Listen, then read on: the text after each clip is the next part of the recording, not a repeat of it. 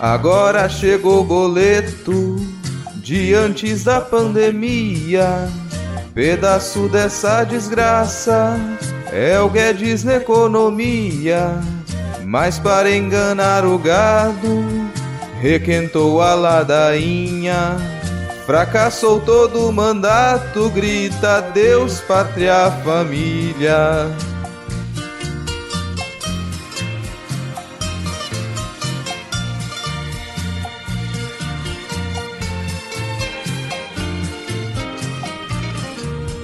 Tinha Câmara e o Senado, nisso não faltou dinheiro.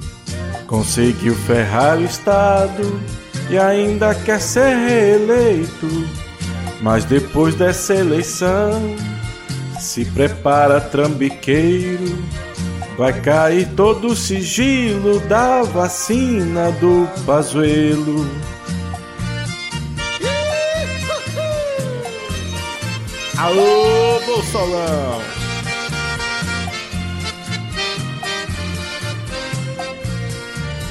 Quem vai segurar a bucha se o golpe não for certeiro? Só resta atacar a urna no grito, no esperneio. Questionar a eleição é o seu único meio. Agora imagina se o Lula for eleito no primeiro.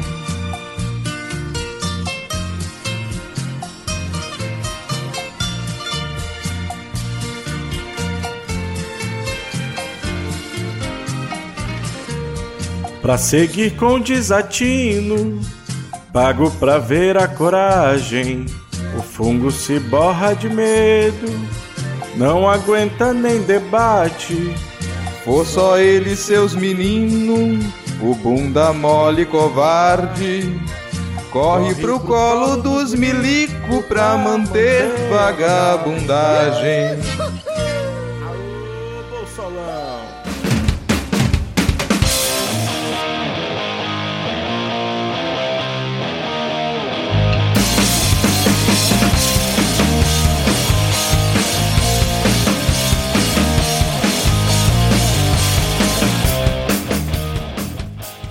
Cidadão e cidadã! Tudo bem? Eu sou Vitor Souza, falando diretamente do dia 17 de maio de 2022 e está começando mais um episódio do Midcast Política no ano mais importante da nossa jovem democracia. Aqui nós debatemos os fatos que ocorreram na última semana e que influenciam no cenário da política nacional com muita informação, pistolagem, cansaço e bom humor no desespero do possível. E hoje aqui comigo temos ele, diretamente da cidade que foi fundada por colonizadores portugueses em 1500 551 com o nome de Vila Nova do Espírito Santo, o sempre animado Rodrigo Hipólito. Tudo bem, Rodrigo? Tava até melhor, até você lembrar dessa fatídica data né, em que os colonizadores exterminaram parte da população indígena da cidade e nomearam a cidade como Vitória em decorrência disso. Desculpa, cara. Felizmente não Não, mas só tô aqui animar. pra te animar, cara, assim. Obrigado por, por, por falar da minha cidade. E fechando o nosso trio de hoje, ela está de volta ao Midcast Política, né? Como eu já falei da outra vez, ela já é de casa, pois ela fala da cidade que até 4 de setembro de 1930 se chamava Paraíba do Norte. Eu estou falando dela, Thaís Kisuki. Seja muito bem-vinda novamente, Thaís. Olá, muito obrigada. É um prazer estar aqui novamente. Inclusive, muita gente daqui da cidade gostaria que voltasse a se chamar Paraíba e deixasse de ter nome de político. É, exatamente. E repete para os ouvintes, Thaís, o tweet que você fez aí essa semana falando sobre isso, que eu achei muito interessante, inclusive. É incrível como a minha cidade sempre teve nome de político. Filipeia, Frederica, João Pessoa. Só Paraíba escapou. Por mim, mudava para Sanhauá, que é lindo e remete ao seu nascimento. Mas poderia ser o nome de algum bairro também, tipo Miramar, Manaíra, Jaguaribe. Exatamente, cara. Belíssimos nomes. Inclusive, teve gente nos comentários, né, colocando outras opções também. É isso aí, cara. Então vamos aqui, né, mais uma semana juntos, reunidos para debater e comentar, né, sobre as coisas maravilhosas que ocorreram na política nacional nessa última semana. Lembrando que se você quiser seguir o Midcast nas redes sociais, nós estamos no Twitter e também no Instagram. Sempre que eu vou apresentar e falo e também no Instagram, eu lembro que eu não divulguei no Instagram o último episódio, né? Mas o perfil é podcastmid em ambas as redes sociais. Rodrigo, sua arroba, por favor. Eu tô somente no Twitter como arroba Lhama na lama, porque Lhama é o melhor animal. Thaís, sua arroba, por favor. Eu tô em todas as redes sociais como Thaís Kisuke, Kisuke só com um S. E se você quiser apoiar o Bitcast, tem o PicPay e o Padrim. No PicPay você procura lá no aplicativo por Midcast, padrim, padrim.com.br barra Midcast. Nós temos planos de dois e cinco reais. E lembrando também que se você quiser escutar as paródias do Midcast, só as paródias, sem a gente falando um monte de baboseira aqui, só com as belas paródias do Midcast, tem um feed exclusivo disso, só procurar aí no seu agregador. Agregador é coisa velha, né? Agregador de podcast, exceto o Spotify, que ele simplesmente baniu a gente de lá. Procura lá por Paródias Midcast Política, que tem todas as paródias desde 2021, e aí você consegue escutar lá se você tiver sanidade mental para isso, né, cara? O Midcast já passou, Rodrigo, de 120 paródias, cara, desde 2019. Surreal isso aqui, cara. É, assim, eu fico impressionado, porque tem uma coisa que o Rodrigo Basso, lá do Editor Cabuloso, sempre comenta, né? A galera às vezes pena para fazer uma abertura interessante de podcast e a gente, por alguma razão que a gente não sabe ainda, decidiu fazer uma abertura diferente para cada episódio de graça. Exatamente, cara. Fui olhar aqui, ó, já são, com a paródia dessa semana, são 123 paródias desde que o Midcast começou, né, cara? Sensacional. Agora, sem mais delongas, vamos iniciar o episódio sem o Diego e com o bloco. As Forças Armadas testam seu grande poder bélico.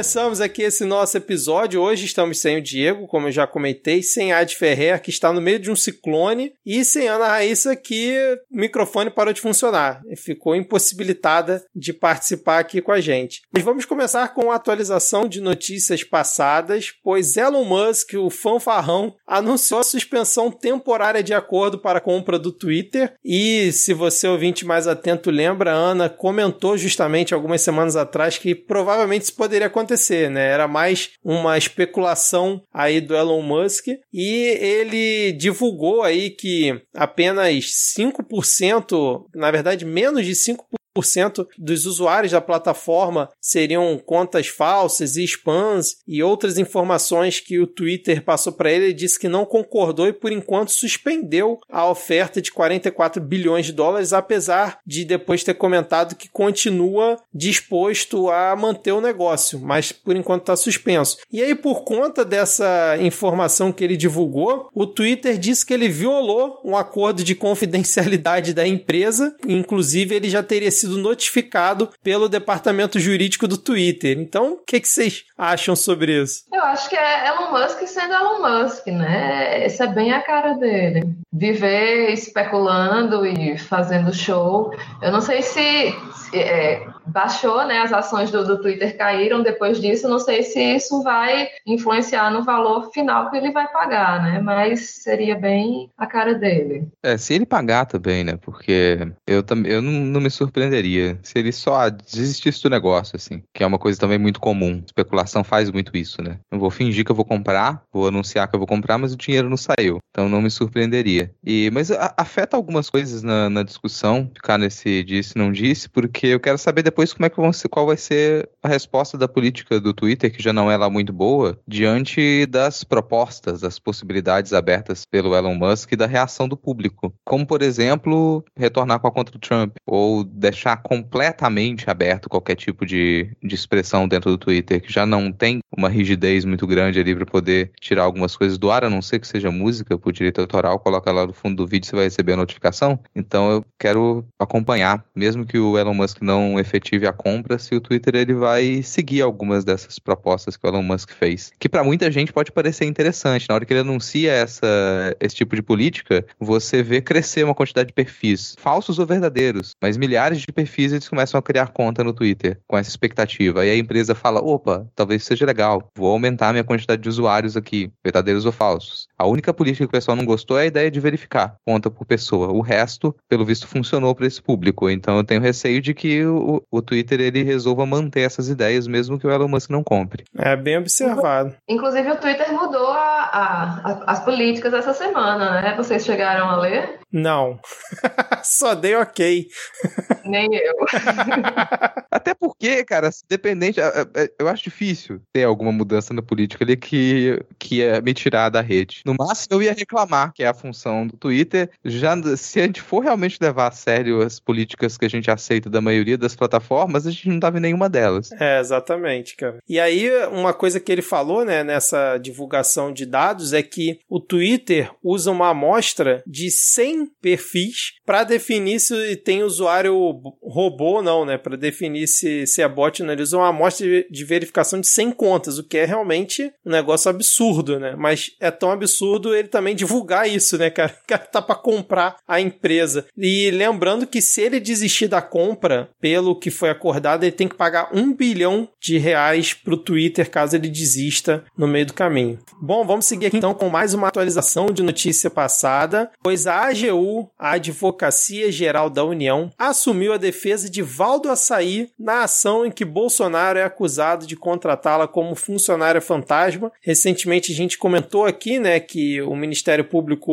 Federal informou né, na sua apuração que viu como crime a prática do Bolsonaro na contratação da Val do Açaí e agora a AGU assumiu é, a defesa dela. E o, o, mais interessante é a desculpa que a AGU utilizou para poder rejeitar essa ação do Ministério Público Federal em relação à Val do Açaí, porque usando a nova lei de improbidade que foi aprovada ano passado no Congresso e assinada pelo próprio Bolsonaro sem vetos, ele que gosta de vetar as coisas, né? Essa foi sem vetos. É, o Ministério Público não teria conseguido comprovar qualquer ato ilegal do presidente e da Val, né, que foi secretária dele durante aí cinco anos. Porque agora a lei de improbidade, o Ministério Público, no caso quem está acusando, tem que provar que realmente ocorreu o dolo do servidor público, no caso, para praticar aquela ação. Ou seja, quando que isso vai acontecer, né, cara? Mas a gente teve essa, esse caso curioso que a AGU agora tomou né, a, a defesa de Valdo Açaí, também além do, do presidente Bolsonaro, porque afirmou que, como os fatos ocorreram, né, e ela era funcionária do fungo presidencial, então ela teria direito também a essa defesa. Eu queria saber se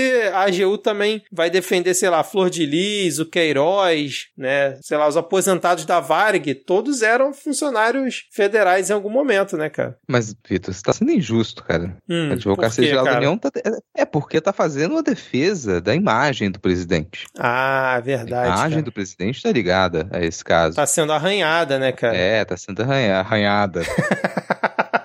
Essa imagem ilibada, imagem, né? Brilhante ali, lustrosa do presidente está sendo arranhada. Mas eu acho engraçado porque você disse que ela tem que provar, né, que houve dolo. É, agora tem, cara. E, bom, você vai em qualquer reportagem e até tá na, até tá na mídia, sabe? Você vai em qualquer reportagem e você vê a documentação, você vê a comprovação do que aconteceu. Mas de alguma maneira, quando você vai a julgamento, é muito difícil interpretar aquelas, aquelas documentações, aqueles indícios, fortes indícios, é muito difícil interpretar.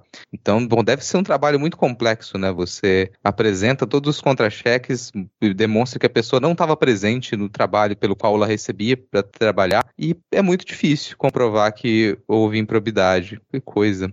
É, o nome já diz, né? Advocacia geral. Então, vai defender geral, todo mundo que puder e que não puder. Agora, assim, é, o, argumento que deram foi que tipo, ela não precisaria estar em Brasília, né? Que ela poderia trabalhar para ele no Rio de Janeiro, por ele representar o estado do Rio de Janeiro, né? Então, juntando isso com essa coisa de ter que provar o dolo, ficou praticamente impossível conseguir é, é, acusar alguém, né? Enfim, as desculpas estão aí, né? Basta ver se, se vão ser aceitas ou não. E como a gente viu, geralmente fica por isso mesmo. Dá vontade de falar isso pro meu empregador. Né? ah, nossa, você faltou no trabalho prova. Como é que você disse que eu faltei no trabalho? Por que, que eu não posso estar trabalhando mentalmente de casa? Eu tô com meu, assim, mentalmente eu tô enviando trabalho. Precisava estar lá presente? E pô. prova que eu tive a intenção de cometer essa irregularidade. Mas é isso, cara. Então vamos ver como vai ficar, mas provavelmente não vai ficar nada, né? Porque com esse novo argumento utilizado pela GU, vai ser difícil realmente alguma coisa sair dessa, dessa situação, né? É, e vou te dizer, Vitor, que eu até entendo, às vezes, o pessoal que fala, nossa, vamos deixar por isso mesmo, porque investigar no Brasil não tá dando muito caldo, não, cara. Você começa qualquer investigação e você vai se ferrar por conta disso. Aí vi um exemplo aqui do Hugo de Barros Correia, que é delegado da Polícia Federal. Ele foi o delegado que foi responsável por investigar o Renan Bolsonaro, filho do Jair Bolsonaro, por conta das atividades suspeitas, né, de lobby que aconteceu com ele, e ele foi rebaixado de cargo depois de abrir essa investigação contra o Jair Renan Bolsonaro, o famoso 04. Quer dizer, você abre a investigação, você fala, você tem indícios aqui, que tal se a gente souber direitinho o que está acontecendo? É muito perigoso para o funcionário público. Muito perigoso. Mas é mais um caso do aparelhamento da Polícia Federal, né, cara? Mas tá tudo normal. O Aras lá tá, tá tranquilo, né? não tá acontecendo nada, tudo certo. É, é uma demonstração de confiança muito grande de que a mensagem já tá passada. o delegado que resolveu abrir a investigação foi rebaixado. E agora? Vocês vão fazer o quê? Vocês vão continuar com essa investigação? Eu fiz lobby mesmo lá. Eu chamei o pessoal, da, é, os empresários, fiz um esquema com os empresários para poder agendar encontros com membros do governo, mesmo eu não fazendo parte do governo. E aí, vamos fazer o quê? O recado já foi passado. E isso, é claro, tem uma indicação aqui que a gente às vezes esquece de discutir que é necessário uma regulamentação do lobby. O lobby ele acontece. Então você tem essa, esse jogo de influências ali, você tem essas articulações que elas feitas por pessoas que não fazem parte do governo necessariamente. Isso precisa ser regulamentado, porque vai continuar a acontecer. E o governo dialoga com, com entidades privadas, dialoga com o poder civil também.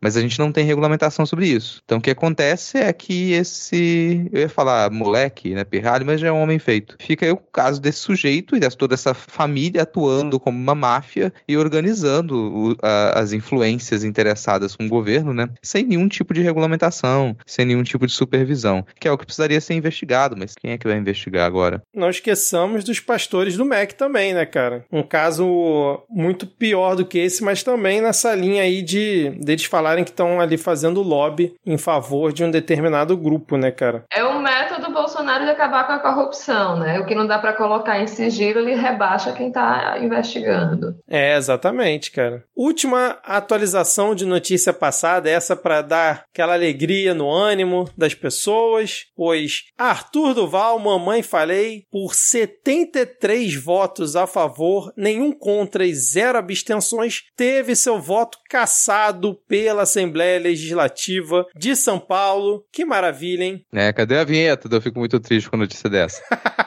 Cara, a gente até comentou aqui, né, que o sujeito ele tentou escapar pela tangente e renunciar. Aparentemente se esqueceu que mesmo ele renunciando, o processo continuaria a correr e ele poderia perder os direitos políticos como aconteceu. Infelizmente, eu repito aqui isso não por conta do comportamento dele. Exato. Mas porque ele é tão incompetente, tão incompetente que ele não conseguiu fazer nenhuma articulação política durante esse período em que ele teve mandato e ninguém gosta do sujeito. Já teve gente que cometeu teve atitudes piores, cometeu alguns crimes, não foi caçado. E não vai ser, porque consegue ter algum tipo de trâmite ali com, com as pessoas da Assembleia. Mas ele não. É esse o nível de incompetência do sujeito, sabe? Ele poderia não ser caçado. Tem gente fazendo coisa pior. Mas ele não consegue trabalhar. É, ele não sabe trabalhar. Vale lembrar aquele deputado que passou a mão na Isapena dentro da Alesp também, foi pro conselho de ética e tal, e morreu ali. Também não foi caçado. Mal foi punido pelo partido e segue a vida, né, cara? É, como se nada tivesse acontecido, né? O que, por isso que, a, apesar dos pesares, a cassação do, do Arthur Duval não deixa de ser, não diria que é uma surpresa, mas deve ser comemorada, né, como merece e é, principalmente porque foi uma questão unânime, né? Então, assim, é, é que bom, né? Que, mas espero que agora gostaria muito que ele entrasse no ostracismo que merece. Exatamente. Tchau, querido, né, cara? Agora vocês acham que ele agora inelegível por oito anos vai cair no ostracismo como a Thaís diz? Vice ou daqui a oito anos ele volta igual Collor? É, eu acho que a carreira política dele acabou. É mesmo, é? Eu, eu acho que a carreira política dele acabou. Então não tem essa confiança. Cair no ostracismo, aí é uma coisa relativa, porque o sujeito continua ganhando dinheiro em cima de otário. A imprensa continua lá, dando palco. É, vai continuar, com, vai virar colunista da, da Jovem Clã, vai vir, virar colunista de algum desses outros canais aí, vai continuar fazendo é, lives e, e, seminários online com grandes autoridades da área política e ganhando dinheiro. Então não cai no ostracismo. Vai continuar a ser essa subcelebridade da política, né? Vamos chamar assim. Caraca, é um tipo, subcelebridade da política. é, é uma subcelebridade da política que vai passar o resto da vida vida. Arthur Duval é, é, é, o ex-BBB da política, seria isso, né? Ex-BBB. Ex-Fazenda. Ex-BBB é gente. Citando Kerline aqui, ex-BBB também é gente. Ex-Fazenda, então. É, é ex-Power Couple. Arthur Duval é ex-Power Couple da política. Puta merda, cara. Ai, ele, como um bom MBL, sabe fazer pantin, né? Então, sei lá, ele vai se vestir novamente de, de, de vulva gigante ou fazer qualquer coisa do tipo para não ser esquecido. Mas vamos ver se, se, se, o pessoal realmente vai querer saber dele ou não. Realmente eu, eu, concordo, eu acho que infelizmente ele não vai desaparecer totalmente como deveria. Não, só acho que o próximo passo é o Kim Kataguiri sair do MBL e o MBL acabar de vez depois de, desse vexame aí. É, a gente comemora a cassação desse escroto, com toda razão, com esse ponto triste de que ele vai continuar aí a ser esse ex-BBQ, vocês lembram do BBQ Brasil? BBQ? BBQ Brasil, reality. Ah, sim, sim, sim. É, e ele vai continuar com essa subcelebridade, então, ganhando dinheiro aí, mas eu vou deixar uma sugestão para as pessoas. Joga no Google ato racista na Assembleia e deixa o Google completar. Ato machista na Câmara de Vereadores de e deixa o Google completar. E aí você vai ficar chocado com como que isso é frequente. É generalizado em Câmara de Vereadores, em Assembleia Legislativa Estadual, atos que eles deveriam resultar numa cassação rápida de parlamentares, mas não chegam a isso. Aqui na, na Câmara de Vereadores de Vitória, nossas únicas duas vereadoras aqui de esquerda, a Camila e a Carla, elas sofrem agressões constantes aqui. Constantes, assim. Todo mês tem algum vereador escroto que vai vir com um ato machista, um ato racista em cima delas. E, não, e passa por isso mesmo. Não tem resultado. Pode imaginar que é assim em muitas outras câmaras de vereadores e assembleias legislativas por aí. Então façam essa pesquisa rapidinho aí para vocês terem noção de quanto mais gente deveria ser caçada por esse tipo de atitude escrota. Bela dica, Rodrigo. Já é quase uma dica cultural aqui, antes da hora, né? Bom, vamos agora para as novas notícias, né, que ocorreram nos últimos dias. Hoje tivemos mais uma vez Jair Bolsonaro falando a verdade. Primeiro, umas três semanas atrás, ele falou que a gente tem um chefe do executivo que mente, o que é realmente uma verdade. E agora ele confirmou que na época do Lula se vivia melhor. E até, e até confirmou isso para os seus apoiadores ali. E aí eu queria saber de vocês se Jair Bolsonaro está tendo lapsos de realidade naquela sua mente doentia, porque até admitir que na época do governo Lula se vivia melhor, ele está conseguindo fazer agora. Eu só quero comentar aqui, até Jair admite e Ciro Gomes não. Opa! Bam! Nossa, cara, ó, dessa vez não fui eu que puxei o nome da criatura aqui não, tá? Já escrito. Mas, cara, é, até pra, pra Jair Messias Bolsonaro a vida era melhor na época do Lula. Pra todo mundo a vida era melhor na época do Lula. Então, Jair, talvez você nos escute. Talvez, pode ser que você nos escute, ou algum dos seus assessores aí escuta pra te passar. Vamos lembrar dessa época, cara. Vamos lembrar de quando você não tomava tanto trabalho, sua saúde tava ok, você conseguia dormir. Hoje em dia você não consegue dormir. Tá valendo a pena? Não tá valendo a pena. Na época do Lula, sua vida era melhor. O que, que você ganhou depois que você resolveu virar presidente do Brasil, entrar nessa empreitada? Você não ganhou nada. Sua vida tá exposta. Sua saúde caiu de espinhadeiro, cara. Você tá quase morto. Você não quer voltar a dormir? Você não quer voltar a ter bons sonhos? A continuar a ganhar dinheiro sem ter que trabalhar? A ter um futuro seguro para sua família?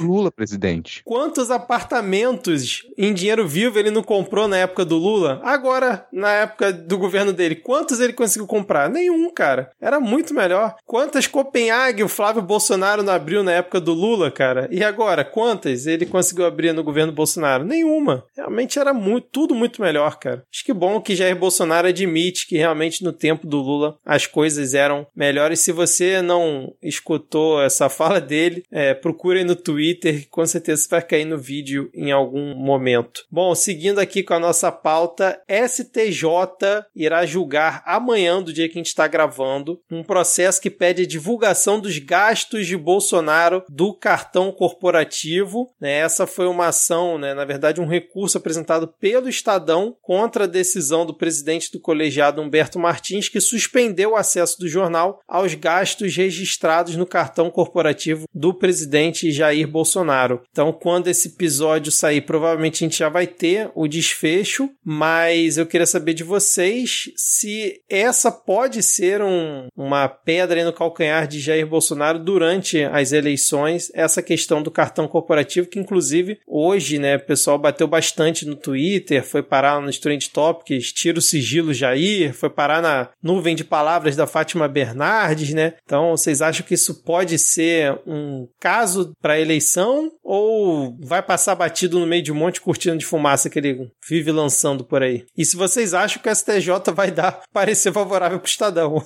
Outra pergunta também, né, cara? Cara, eu acho que vai se enrolar. A gente às vezes pensa que uma decisão dessa ela vai sair na semana que vem, mas não vai. E agora, começando campanha eleitoral, a coisa é muito acelerada. O impacto que isso vai ter depende do uso que os adversários vão fazer dessa informação. E, e aí varia muito. A gente já viu que a campanha do Lula, por exemplo, já vai. que é um caminho que eu acho até acertado, já prefere ressaltar o quanto que a gente tem a ganhar com a eleição do Lula.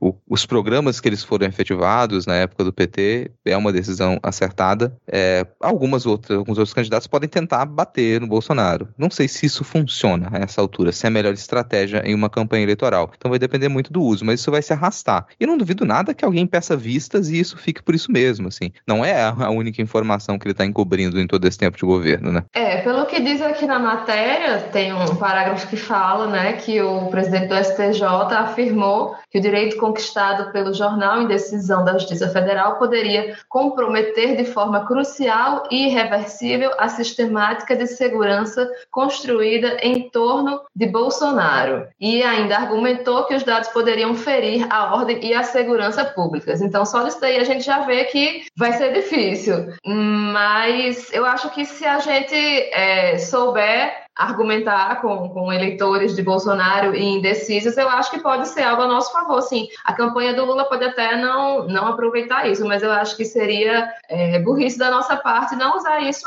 ao nosso favor, porque é uma das coisas que, que, que o eleitor de Bolsonaro ama nele e, e odeia em Lula é porque na cabeça dele é, Bolsonaro é super íntegro e acabou com a corrupção e o PT é o partido mais corrupto do mundo, né? Mas, enfim, mais um exemplo de des, did. De, de Jair usando o sigilo para fingir que não existe corrupção no governo dele. É, complementando a fala da Thaís, eu acho que esse é o ponto, assim, acho que ela foi bem no ponto que é, uma coisa é a campanha, as campanhas estão sendo feitas e que elas são campanhas oficiais, elas têm o seu caminho, têm o seu rumo, não dá para poder bater em todas as frentes, mas a militância tem que saber fazer isso, então é quando a gente for conversar com a pessoa, é o modo como a gente, o que que a gente puxa como assunto nas redes, isso aí o pessoal do Twitter tem feito bem, assim, algumas páginas têm feito bem, então de repente o papel da militância é conseguir fazer isso porque a campanha oficial ela vai estar tá engajada em, em outras frentes, né? Acho que esse é mesmo caminho. Inclusive, o Orlando Calheiros fez um, um tweet essa semana falando sobre como ele está é, convencendo motoristas de táxi e, e de aplicativo a mudar de, de, de, opinião, né? E uma das coisas que ele fala que faz é tipo só tipo não tenta jogar nenhuma convencer, ele só joga a ideia e leva a pessoa a chegar às próprias conclusões sozinho, né? Porque de fato, se a pessoa realmente é, parar para pensar, se você deixar a pessoa pensar sozinha, é, ela vai acabar chegando à conclusão de que realmente está muito pior a situação em todos os aspectos. É, se você pelo menos conseguir plantar a sementinha, né, cara, já é muita coisa, porque essa galera foi tragada por um vértice maluco qualquer aí que a gente não consegue entender e eles continuam apoiando esse cara, né? E só lembrando que Humberto Martins, esse cara aí do, do STJ, não é o ator clássico da Globo que vivia fazendo personagens sem camisa. É sempre bom lembrar isso, Rodrigo. Humberto Martins, Juga Uga, Kubanacan, clássicos da teledramaturgia brasileira. Quase que não sai aqui a palavra. Mas ele é um dos candidatos, dizem, né, para o Bolsonaro indicar o STF caso o Bolsonaro venha ter um segundo mandato. Então é sempre bom ficar de olho nas decisões dele, né? E eu gosto muito. Cara, eu não confio em nenhum Humberto Martins que usa camisa. que usa camisa. É, não confio, cara. E só lembrando que esses gastos de cartão corporativo, eles são divulgados no portal da transparência, mas não tem detalhado com o que, que foi gasto. Então, é uma total ali, um buraco negro sendo tragando né, dinheiro que você não sabe para quê. E... Quer dizer que existe a caixa preta do cartão corporativo, Vitor Souza? Preta, é. Tem que abrir a caixa preta do cartão corporativo? tem que abrir a caixa preta, cara. E só lembrando também que quando o Bolsonaro fica aparecendo, é, andando de lancha da Marinha do Brasil em Lanchaci, Lanchaciata, sei lá qual é o nome daquela porcaria daquele evento, ele tá justamente gastando dinheiro público do cartão corporativo. Ele mesmo já admitiu no passado que fazia um evento no Nordeste, duas viagens dele lá, gastava, sei lá, 900 mil, 300 mil, sei lá, só com um aparato para ele ir lá fazer motociata, fazer palanque eleitoral, né? Então. Cara, sim, te passar uma informação aqui. Ah. Informação, é, uma novidade. Novidade, diga. É uma novidade, eu acho que ninguém pensou sobre isso ainda, mas já faz 30 anos que tudo o que o Bolsonaro faz é com gasto de dinheiro público. Sim, exatamente. Inclusive, é, antes dele ser presidente, quase todo mês, ah, quase todo mês é exagero, mas pelo menos umas duas vezes por ano ele estava aqui em João Pessoa jantando com apoiadores, tipo, antes mesmo de começar a campanha para presidente. E não tem quem me convença que ele não vinha para cá com dinheiro. É, não, fora os gastos com combustível, né? Clássico, né? Que tinha nota de 3 mil reais sei lá, na época que o gasolina era 2,50, o cara abastecia o carro com 3 mil reais, né? Um tanque de um carro. E eu gosto muito também desse conceito que o STJ tá usando, a AGU utiliza, o GSI também, da segurança do presidente retroativa, né? Não posso mostrar os gastos passados do presidente por segurança do mesmo e da sua família. Esse conceito é maravilhoso, a segurança nacional retroativa. Rodrigo, próximo tópico, cara, eu vou deixar para você puxar aí, que é um novo entendimento do Ministério Público do Distrito Federal sobre as escolas cívico-militares, cara. Cara, como esse é um assunto que é até complexo, eu vou dar o crédito aqui e vou ler o que o Gabriel Elias escreveu no Twitter, arroba Gabriel Elias DF. Ele disse que o o MPDFT acaba de mudar o entendimento sobre escolas militarizadas no Distrito Federal, revoga a nota técnica que defendia o modelo e se alinha ao entendimento de que fere princípios constitucionais da reserva legal e da gestão democrática do ensino público. Também recomenda que as direções das escolas parem de usar como medida disciplinar o encaminhamento de jovens para o DCA por suposto desacato à autoridade. Requisita ao GDF que apresente índices de desenvolvimento da educação básica, da evasão escolar de aprovação e reprovação, número de pedidos de transferências, além de outras informações que demonstrem eventual melhoria da qualidade do ensino de escolas militarizadas. Por fim, recomendo o afastamento de toda a equipe disciplinar do Centro Educacional 1, na estrutural, onde ocorreram as ameaças que tiveram ampla repercussão nos últimos dias. Então você tem essa mudança de entendimento que, bom, não sei se isso vai se estender para a compreensão que se tem sobre escolas militares em todo o país, porque a verdade é que a gente já tem uma série de projetos para abertura de escolas militares, mas a gente não tem números que indiquem que você tem uma melhoria efetiva do ensino nesses moldes. Não tem. E é um número muito reduzido de escolas para um investimento muito grande. E a gente já ressaltou isso aqui em outras discussões sobre educação, que você às vezes diz que, bom, escolas militares elas têm um resultado melhor, só que o número, o investimento que você tem para essas escolas, ele é muito, mas muito maior do que você tem para escolas públicas normais, entre aspas. Só que você você não tem números para comprovar isso. Além de se confundir algumas coisas, porque você começa a tratar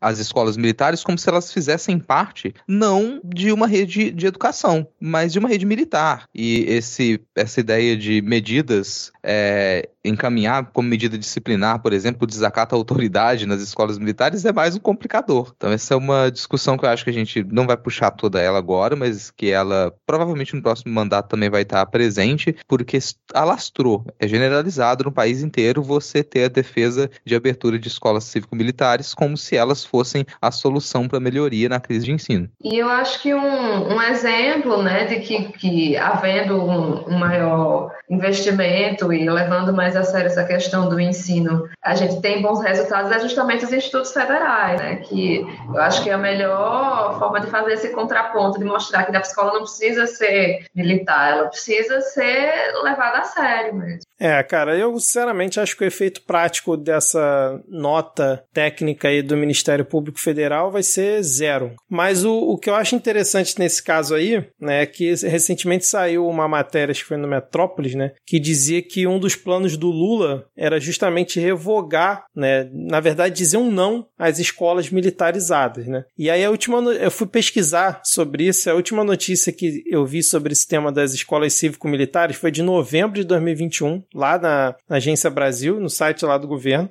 que dizia o seguinte, ó, quando foi lançado em 2019, o Programa Nacional das Escolas Cívico-Militares previa 200 escolas neste modelo até 2023, mas a ideia do governo é implantar 216 até o final do ano né, corrente de 2022. E na época da reportagem, segundo o MEC, já tinham 127 escolas adotando esse modelo em 26 estados, que entra no caso que o Rodrigo falou do custo e da, da, da quantidade. Né? Então, assim, não me parece um número considerável, né, nem tão relevante no todo, mas seria algo simbólico para o governo do PT tentar desmontar esse modelo, né? E eu acho que o mais importante, além de tentar desmontar, seria migrar esse modelo para algo que virasse como plataforma de campanha do próprio governo, como a Thaís deu um ótimo exemplo dos institutos federais. Então, tipo, transformar uma, uma ideia retrógrada em algo que seja positivo e eficiente, né? Acho que seria uma boa estratégia do, do governo Lula caso venha a ser eleito. Mas aí, Rodrigo, você foi muito injusto, cara, com esse belo programa do governo federal. Porque você disse que não tem parâmetros, né, para avaliar. E olha só, na própria reportagem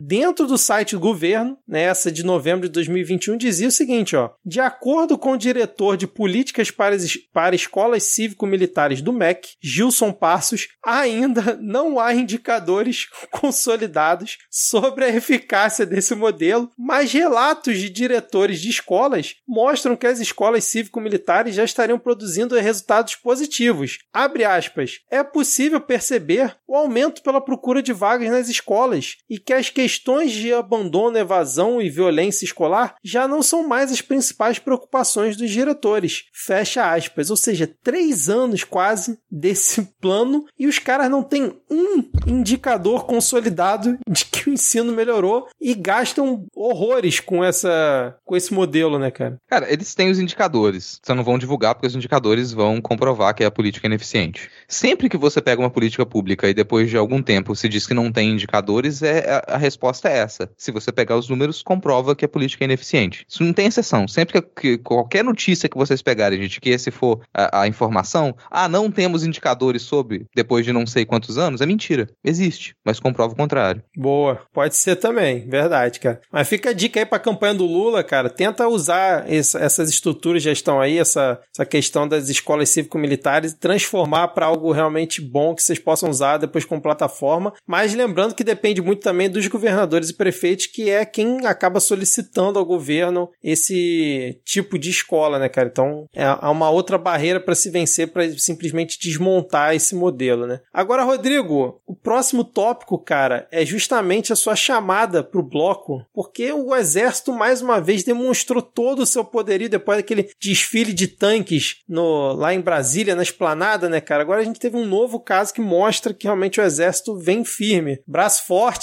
foguete torto, é isso, cara? Ah, sim, a gente já teve, tem vídeo mostrando como que, né, que milico sabe soltar foguete, nosso capitão, presidente. É muito a prática muito Verdade. forte em soltar foguete, né? Bom, não foi um míssil intercontinental, gente.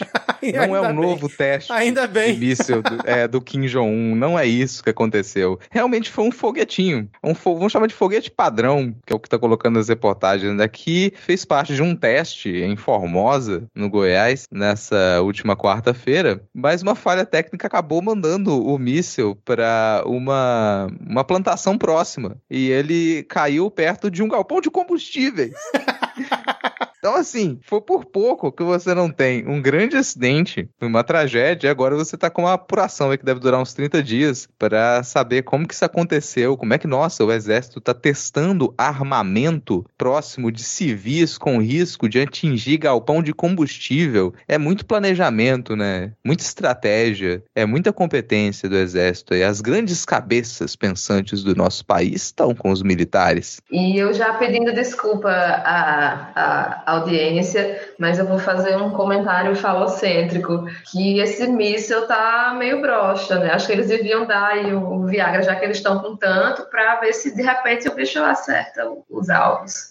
É, exatamente, cara. Mas como diz Pazuello, tá? você tem que ver o prisma da coisa. Então, você tem que analisar sobre o prisma. Mas eu gostei da nota aqui do Comando de Artilharia do Exército, que eles disseram assim, ó, o exercício foi planejado para ocorrer dentro dos limites do campo de instrução construção de Formosa, tendo sido adotadas todas as medidas de segurança, cara. Imagina se eles não adotassem as, todas as medidas de segurança, o que que já não teria acontecido, né, cara? Enfim, fica aí mais essa nota sobre essa eficiência dos milicos brasileiros, cara. E aquilo, cara, é claro que o exército pode futuramente se envolver em um golpe institucional. Pode, claro que pode. Mas não tem como a gente não rir quando você lembra do desfile de tanques no 7 de setembro. e aí você você junta com uma notícia dessa do foguete brocha e você pensa, cara, foguete sério, é, é, difícil de você temer. É claro que se a gente for realmente pensar no que pode acontecer com um golpe institucional e pipipi, popopô, é preocupante. Mas ao mesmo tempo é ainda mais triste, porque você pensa, cara, a gente vai levar de novo um golpe desse tipo de gente? São esses militares que eles podem dar um golpe na gente? Não, não. Pô, aí é humilhação demais, cara. Exatamente, cara. Exatamente. Inclusive, falando em milico tendo tentando dar golpe tal, o comandante da Marinha deu entrevista essa semana, né, chancelando o que o Bolsonaro disse sobre auditoria privada das urnas e tudo mais, cara. Mais um militar querendo dar palpite no processo eleitoral, comandante da Marinha. É muito absurdo. Que quadro da história realmente que a gente vive, como diz Cristiano Botafogo lá no Medo e Delícia em Brasília. Agora, Rodrigo, mais uma pauta aí, cara, que você é um cara que tá sempre por dentro dentro dessas situações aí, porque o INCRA suspendeu as atividades no governo Bolsonaro por falta de verba, cara. Falta de verba para o INCRA, sendo que tem bilhões no orçamento secreto, milhões no cartão corporativo, cara andando de lancha por aí, falta verba pro INCRA, cara. É surreal a merda dessa. Sim, saiu uma nota técnica, vazou uma nota técnica do Instituto Nacional de Colonização e Reforma Agrária, dizendo que a maioria das ações seriam paralisadas por falta de verba. E ressalto que o INCRA ele tem funcionado nesses últimos tempos por emendas do relator. Então você tem emendas do relator que eles sustentam o INCRA porque você teve um corte de verbas absurdo no governo Bolsonaro para, para as ações do INCRA. O que é uma coisa um pouquinho mais complexa, se a gente pensar qual é a função, qual tem, tem sido a função aí do INCRA nesses últimos anos, que é promover reforma agrária. Tanto no governo Fernando Henrique quanto no governo Lula, no governo da Dilma, o orçamento do INCRA era voltado para você adquirir terras e promover reforma agrária.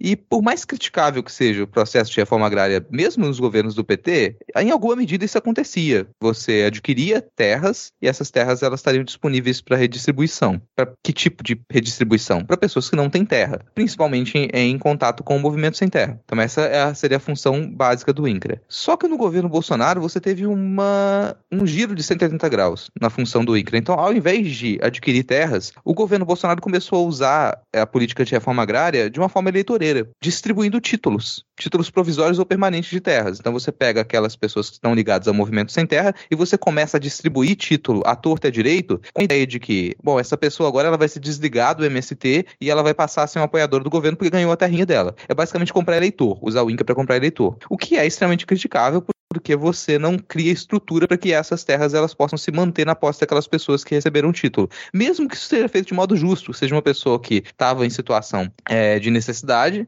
conseguiu comprovar que poderia fazer uso daquela terra, você adquiriu a terra em outro governo e você vai dar o título para essa pessoa agora. Você precisa de estrutura. E o INCRA, ele com verba conseguiria fazer isso, mas essa verba foi retirada. Então, nesses últimos anos, isso foi uma das principais políticas do governo Bolsonaro. São mais de 300 mil títulos provisórios ou permanentes de terra que foram otorgados durante o governo Bolsonaro. Então é um, um aparelhamento INCRA, um uso e uma, uma queda da, da verba de quanto? Eu vou jogar aqui, não é um número exato não, mas era em torno de 900 milhões para compra de terra e no governo Bolsonaro foi para 2 milhões e meio. Então é praticamente inexistente. As ações do INCRA, que envolvem muito deslocamento, pagamento de diária, viagem, pagamento de diária, elas passaram a ser feitas pelo RP9, pelas emendas do relator. E em 2022 não veio nada para o INCRA. Nenhuma emenda foi direcionada para o INCRA. Então você fica só com as ações prioritárias, que nesse caso são é, é otorgar título provisório de terra para poder afastar as pessoas da, das políticas do MST e tentar conquistar esse eleitorado. Então, política eleitoreira e que a gente não sabe se surtiu efeito, se tem surtido efeito, mas ela é descarada. Ela é descarada nesse sentido. E é, é irritante e triste de falar sobre isso,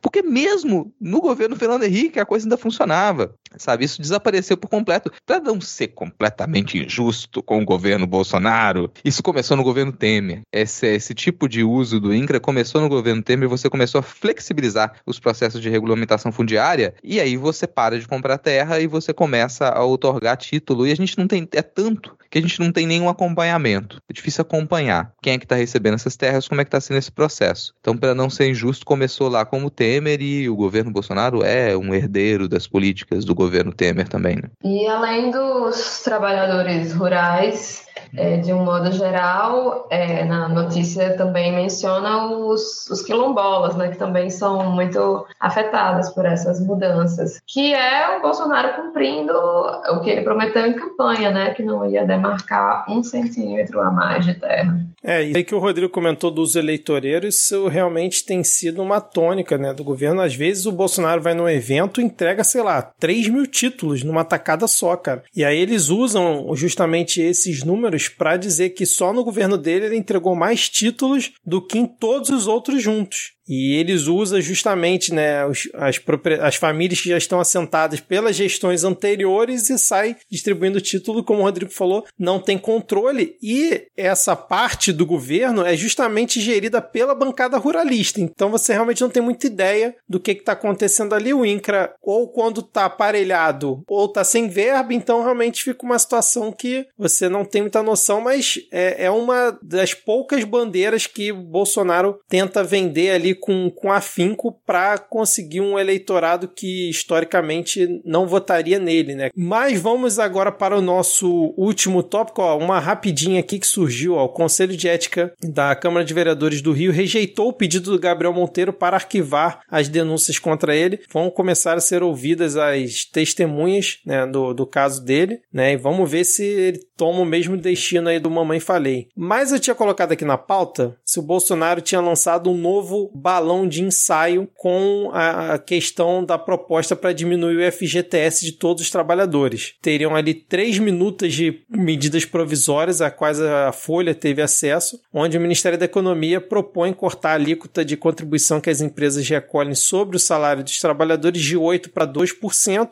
e reduzir a multa em caso de demissão sem justa causa de 40% para 20%. E aí já surgiu gente falando que não, com isso vai aumentar a quantidade de empregos, igual na reforma trabalhista, né? Agora vai, agora vai gerar 800 milhões de empregos, né? E depois veio o Paulo Guedes falando que não tem nada disso, que isso aí é, não tem o menor cabimento. E aí eu ia perguntar para vocês se isso é um balão de ensaio do governo, ó, lança aqui, deixa vazar aqui essa minuta para ver qual vai ser a reação das pessoas, a reação do mercado e depois qualquer coisa a gente lança. Mas eis que Bolsonaro, agora um pouco antes da gente gravar, acionou o STF contra o Alexandre de Moraes por abuso de autoridade. Ou seja, ele ajuizou uma queixa-crime contra o Xandão por abuso de autoridade em práticas do Xandão no tribunal. E aí eu pergunto para vocês também se essa é uma cortina de fumaça, ou seja, ele lançou o balão de ensaio do FGTS e se essa do Xandão é uma cortina de fumaça, porque agora entra com essa é, ação no STF contra um membro do STF. O que vocês acharam dessas duas situações aí?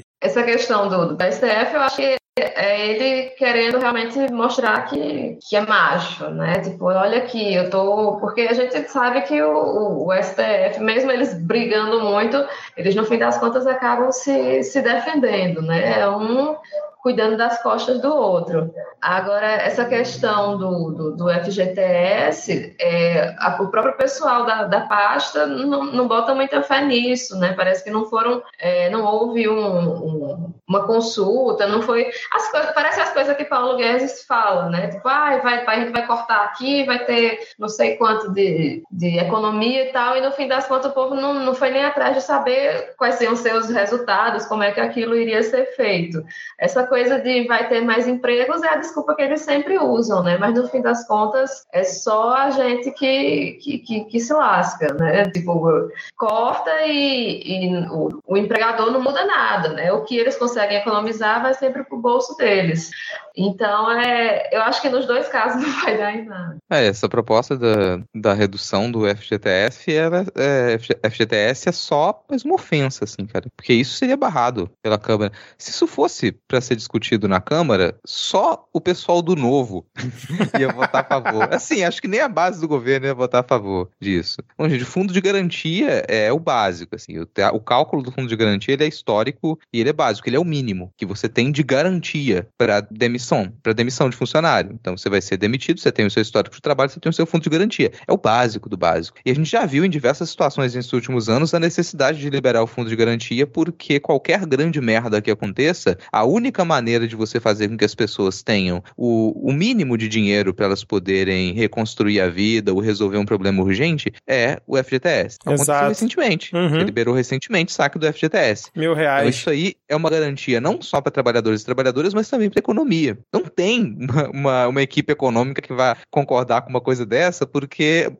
você ter a garantia, você ter o FGTS, é bom individualmente, isso soluciona alguns problemas. Não passaria de jeito nenhum. Já sobre você chamar o, o Xandão de criminoso, isso me soa muito como essa demonstração, né, estúpida ali, de, de ser macho, como a Thaís falou, e também como a tentativa de manter em pauta a crítica às instituições, que é a あ。É o mote dessa campanha do Bolsonaro. Ele não tem muito mais o que fazer, ele não tem como apresentar grandes resultados do governo dele, então vai continuar a criticar as instituições que elas regem o país, vai continuar a criticar o sistema eleitoral até que se passe a eleição e não parar por aí. Então é, é o que ele tem para servir para os seus eleitores hoje. Chega para os eleitores, é isso que eu tenho para entregar para vocês hoje: xingar o STF e criticar a urna eletrônica. Não tem mais nada. Essa semana é isso, semana que vem vai ser outra coisa, e vocês podem escrever que vai continuar desse modo até depois das eleições. Toda semana um ataque diferente, um xingamento diferente, mesmo que a gente saiba, a gente comentou até aqui em off quando saiu esse breaking news, e bom, você vai protocolar uma crime contra um ministro do STF, como se o judiciário não fosse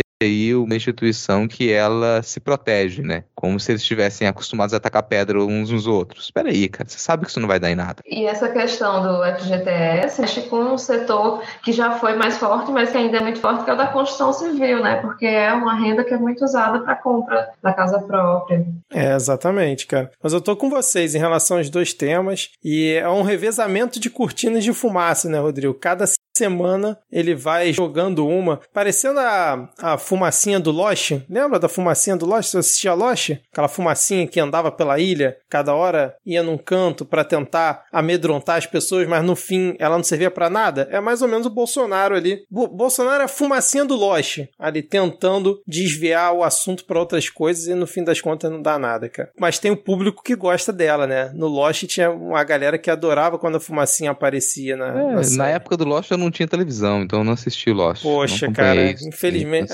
espero que os ouvintes tenham pego a referência aí. É, mas assim, lá no seriado eu não sei como é que era, mas aqui é sempre bom lembrar que, nesse caso, para fazer fumaça, você precisa pelo menos acender uma fogueirinha. Então, algum fogo ali tem. E a probabilidade de que isso se alastre é bem pequena, mas é sempre bom lembrar que tem uma foguinha ali, um foguinho ali para poder fazer fumaça. Maravilha, então. Então fechamos esse nosso primeiro bloco e vamos para onde, Rodrigo? Se o Lula não fosse Lula, quem seria o Lula?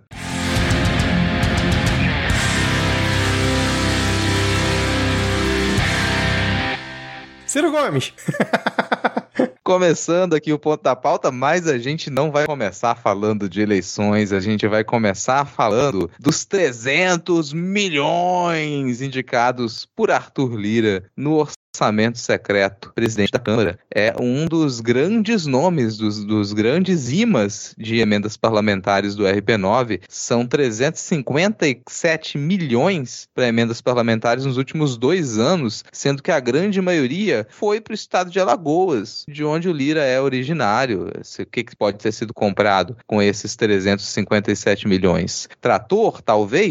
Possibilidades. É possível que ele tenha transformado esses milhões em trator. E se o, o RP9, o orçamento secreto, ele voltou a estar tá em pauta porque a Câmara teve que enviar para o Senado uma série de documentos demonstrando essa circulação de dinheiros, né? Aí alguns desses documentos eles demonstram que você consegue rastrear pelo menos para onde foi esse dinheiro, com alguns cruzamentos de dados ali, os jornalistas conseguiram estipular quem é que direcionou aquela grana, que é o que o orçamento secreto secreto tem esse nome porque você não consegue facilmente saber de onde, de onde o dinheiro partiu, para onde ele foi, com o nome de quem que são essas emendas do relator. Mas agora, com essa documentação, né, mais de 100 documentos com informação sobre o orçamento secreto que foi para o Senado, você já começa a ter uma ideia de quais são os nomes envolvidos. Surpreende vocês que o Turlira tenha tido mais de 300 milhões para direcionar em emendas, principalmente para Alagoas? Olha, eu confesso que eu fiquei um pouco,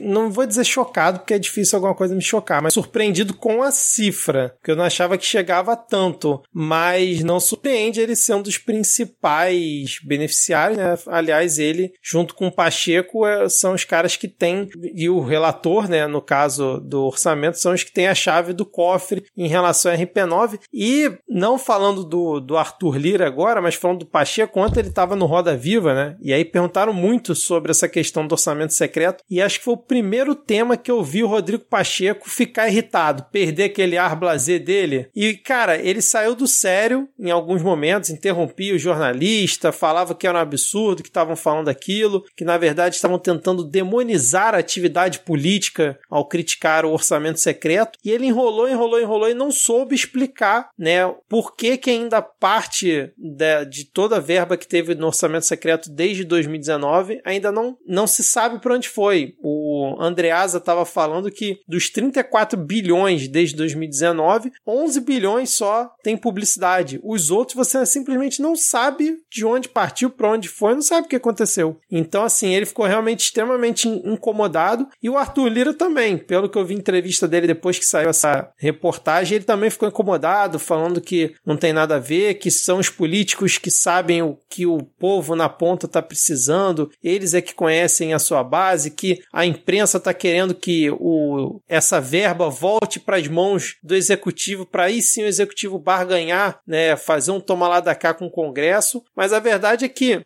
só entre 2020 e 2021, num levantamento que saiu aqui no Congresso em Foco, que eu esqueci de botar aqui na pauta, cara, tem aqui os VIPs do orçamento secreto, os deputados que conseguiram acima de 100 milhões em emendas da RP9, lembrando que cada deputado tem como emenda individual 18 milhões. Então, cara, acima de 100 milhões que eles puderem indicar. Aí tem o Márcio Bitar, que é o cara do orçamento, né? 467 milhões de reais. Ele é do Acre, acredito que ele não tem direcionado tudo pro Acre, senão o Acre estaria assim uma potência nesses últimos dois anos, né? Eliane Nogueira, 399 milhões, Arthur Lira, 357 milhões, aí vem Fernando Bezerra, 256 milhões, aí depois vem Eduardo Gomes, Daniela Ribeiro, Marcos Pereira, Marcos Rogério, olha só, 184 milhões. Rodrigo Pacheco, 180 milhões. E aí é, vem uma pessoa aqui que eu acho interessante, que é o Marcelo Ramos, que é oposição ao Bolsonaro, é vice-presidente da Câmara, mete pau no Bolsonaro direto, é lá da terra do Diego, mas aparece ali com 147 milhões em emendas RP9. Depois tem mais um, alguns deputados aí que estão nessa seleta lista de deputados e senadores que conseguiram destinar mais de 100 milhões em emendas do relator. É, essa questão das vendas chega a ser obscena, né? É, inclusive, existem já algumas tentativas da, de se regularizar de alguma forma como esse dinheiro é, é distribuído, porque, de fato, assim, eu, eu sou de um, de um estado pequeno do Nordeste, então, longe de mim dizer que os estados pequenos do Nordeste não, não merecem receber. Mas, de fato, assim, Alagoas, do tamanho que é ser o, o estado que mais recebe, é algo complicado, né? E sempre lembrando, gente, aqui ninguém está demonizando o parlamentar levar uma emenda, levar um recurso para o seu estado, para o seu município. Que bom que ele está fazendo isso. O problema é a forma como isso é feito, sem transparência nenhuma, e como que esses recursos são escolhidos para irem até o seu lugar de destino, né? Esse é o grande ponto, que é essa caixa preta que é o orçamento secreto. Essa sim, Rodrigo, uma caixa preta, olha aí. Sabe que eu não gosto dessa analogia com a caixa preta? Porque supostamente a caixa preta das aeronaves é para você serve. saber o que é. aconteceu quando um acidente né, acontece, aí você consegue descobrir o que é aconteceu. É verdade. E não é o caso aqui. É o contrário, né? Caixa Mas, branca, pô, então. Sei lá. Vamos chamar de. É, cara, sei lá, vamos chamar de tramóia. Tramóia. Chamar de esquema. Caixa Arthur Lira. É isso aí, ó, cara. Caixa Arthur Lira. É, tira até o caixa. Ele vai apelidar no futuro. esse esquemão ele vai ser conhecido como Arthur Lira. Arthur Lira. Sabe? Ah, nossa. O pessoal da empresa tá fazendo um Arthur Lira esse final de ano agora. Ai, meu Deus Mas eu concordo com, com o Thaís, assim, cara. Assim, acho que a gente às vezes se surpreende com esses valores, mas não é como se não precisasse ter investimento. Então, muitas vezes os estados, que eles são estados com menor arrecadação, eles precisam de um maior investimento, e vocês têm estados com uma, uma boa arrecadação, mas que já têm estrutura. A gente pensa no princípio da União Federativa dessa maneira, porque a gente tem todos os nossos estados e a gente, em conjunto, consegue pegar o que a gente tem de riqueza e distribuir para que você tenha estrutura no país inteiro. Obviamente isso não acontece, senão a gente não teria, não teria o nível de desigualdade que a gente tem entre as regiões e os estados. Isso acontece muito porque a gente não consegue seguir esse dinheiro. A gente utiliza mais o dinheiro para acordos políticos e formação de eleitorado do que realmente para fazer investimento e construir estrutura. O que o RP9 faz é afastar isso, é tornar legal esse grande esquemão, ou dar um verniz de legalidade a esse grande esquemão. E é muito difícil de romper isso, porque isso está entranhado no jogo político de Brasília. A gente usa sempre aquela expressão de toma lá da cá, não tem exemplo maior de toma lá da cá do que o RP9. Chega a soar como uma coisa meio hum, absolutista, sabe? Você tem ali o grande monarca e as casas que estão próximas próximas do grande monarca, e quem puxar mais saco, quem conseguir se aproximar mais, fazer esquemas com o monarca, vai ter dinheiro. Quem não conseguir fazer isso vai perder terras, vai perder títulos, não vai conseguir manter a sua grande família ali em ascensão. É esse tipo de política que a gente tem. Então a coisa ela, ela se torna ridícula num ponto, porque é tão evidente que chega a ser estranho você ter que argumentar contra isso. E por mais que, que se compreenda por que, que o, o, o presidente e o presidente da Câmara, enfim, do Senado, é, direcionam para certos lugares, é, a oposição deve ter o direito de receber também, né? Enfim, os estados que não apoiam o presidente devem ter esse direito também de receber o financiamento. Não, não pode ser desse jeito. É, exatamente, cara. Não, e aí um dos argumentos que eles usam é isso, né? Que a oposição também recebe, mas é completamente desproporcional, né? As quantias, né, cara? Esse é o ponto. E aí, além do Pacheco usar argumentos como demonizar a atividade política, que não só ele, Arthur Lira e outros também usam, eles ficam usando aquele argumento rasteiro de que, nossa, mas vocês querem que recursos não cheguem nas cidades para construir hospitais, creches e melhorar a vida da população, que é aquele argumento bem tacanho, né, para você mexer com o emocional de quem tá ouvindo falar, porra, brincadeira, né? Quer dizer que. Sabe como que eu chamo esse argumento, Vitor? Ah. É, eu me lembro de um tweet tweet que ele Do tinha Eduardo o seguinte Cunha. texto. Não, nem lembro quem era a autoria do tweet. E, mas é, o tweet na época ele viralizou porque ele tinha a seguinte frase: Ah, Quem disse que as mulheres brasileiras são feias? E embaixo vinha algumas imagens de mulheres bonitas. E você perguntou, realmente, quem disse? Porque ninguém disse, sabe? Ah, você. Cara, estão querendo demonizar a atividade política. Não, ninguém tá falando da atividade política. Estão querendo demonizar o crime, porque o que você tá fazendo não é atividade política. Você tá pegando dinheiro e usando dinheiro para poder fazer uma base eleitoral. É só isso que você tá fazendo. Então, não, ninguém tá falando da atividade política, como a gente entende que deve ser atividade política. Ninguém, absolutamente ninguém. é isso, cara. Perfeito. O Rodrigo sempre com as melhores analogias aqui, resgatando um tweet aleatório que exemplifica muito bem essa situação. Agora chega de Bolsolão, orçamento secreto, vamos para eleições 2022, o grande bloco aqui esperado pelos ouvintes, né? Pra... Já vou te cortar porque é um jogo do tweet. Opa! Lá do vamos nós. tweet, do tweet. Eu vou ler o tweet e aí você me diz se quem fez esse tweet foi é, foi Braga Neto, Braga Neto. foi Gretchen. Deixa eu anotar as opções Foi. aqui. Braga Anota aí. Neto. É porque eu não tô acostumado. Sempre eu tô com as opções aqui, né? É, Braga Neto, Gretchen. Vamos lá. Gretchen, foi Jair Renan, Jair Renan. Arthur Duval Porra, cara. Arthur Duval. Ah, ou Edson Fachin. Edson Fachin. E agora eu vou ler o tweet. O tweet diz o seguinte: quem trata das eleições são forças desarmadas e, portanto, dizem respeito à população civil que de maneira livre e consciente escolhe seus representantes. Logo, diálogo sim, colaboração sim, mas a palavra final é da justiça eleitoral. Um rima, um tweet com rima, cara. Caraca, que bela fala, né, cara? Eu queria muito que fosse a Gretchen, que é- tem, tem aqui nas opções, seria ótimo. Mas foi o, foi o melhor bigode do STF ali, Edson Fachin, cara. Tô, estou certo? Tá correto, tá correto. Foi uma brincadeira isso aqui, gente. Não foi um tweet. isso aqui foi uma declaração do ministro Edson Fachin com um trocadilho com Forças Armadas. Foi Ele bom o trocadilho, fazendo- hein, cara? Foi bom, É. eu gostei. Eu, eu sou a favor de declarações aí de ministros do STF com trocadilhos. Ele estava fazendo uma visita na sala de testes de segurança das zonas eletrônicas, ele deu essa declaração. Ele tem recorrentemente rebatido as críticas do Bolsonaro ao sistema eleitoral, críticas que obviamente são infundadas, não tem provas nenhuma, e é um trabalho ingrato, mas que tem que ser feito, porque se o presidente está constantemente dizendo que o sistema que o elegeu é um sistema fraudulento, você precisa que a justiça eleitoral, na figura do Edson Fachin, ela rebata também constantemente. É um trabalho ingrato, porque é ridículo ter que ficar fazendo essa rebater isso o tempo todo, explicando coisas óbvias, mas se a gente parar de rebater também, é mais chance do discurso golpista crescer. E eu tô muito curioso pra ver o Xandão na presidência do TSE. Eu confesso que essa fala do Faquin, apesar de ser o Faquin, né, com aquela, aquela emoção dele, né, aquela, aquele desempenho, né, aquela- eu gostei da fala dele, achei que realmente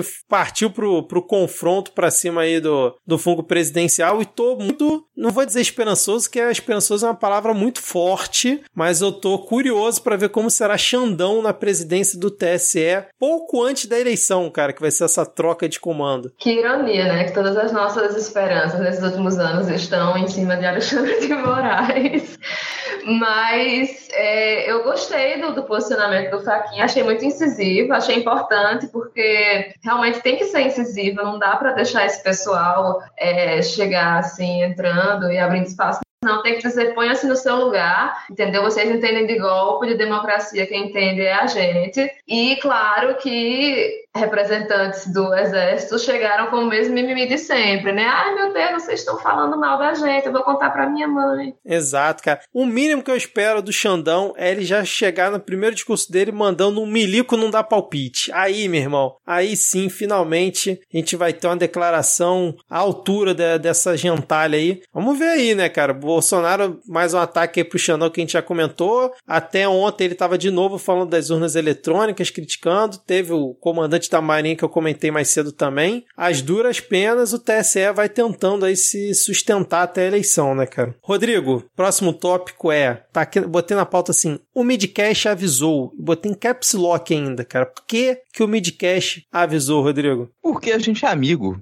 né? Quem avisa, amigo é. Por isso que a gente avisou. Era nítido que as falas do pré-candidato Ciro Gomes, com críticas efusivas ao Lula e ao PT, elas seriam utilizadas por grupos bolsonaristas, como revela uma as últimas reportagens, né? O Globo, o jornal o Globo, identificou o uso de recortes da fala do Ciro dentro de grupos de apoiadores do presidente Bolsonaro, inclusive chamando o Ciro de cabo eleitoral de Bolsonaro. E, bom, o Ciro, ele é um dos melhores críticos ao PT e ao Lula. Bom, isso não dá para negar. Ninguém critica o PT e o Lula como o Ciro critica. Ele sabe fazer isso, até pela proximidade, porque ele tem verve para isso. Ninguém nega. Tá fazendo um péssimo uso do seu talento. Tá fazendo um péssimo uso. Poderia, sei lá, cara, vai fazer TED Talk. Péssimo uso do talento. E não funciona pra campanha dele. Isso a gente também ressaltou. Isso não vai te ganhar eleitorado. No máximo vai afastar eleitorado de esquerda. Você começa a formar um núcleo duro de radicais antipetistas, que é o que se torna aí o eleitorado do Ciro Gomes nesse momento. Além do pessoal que eu vi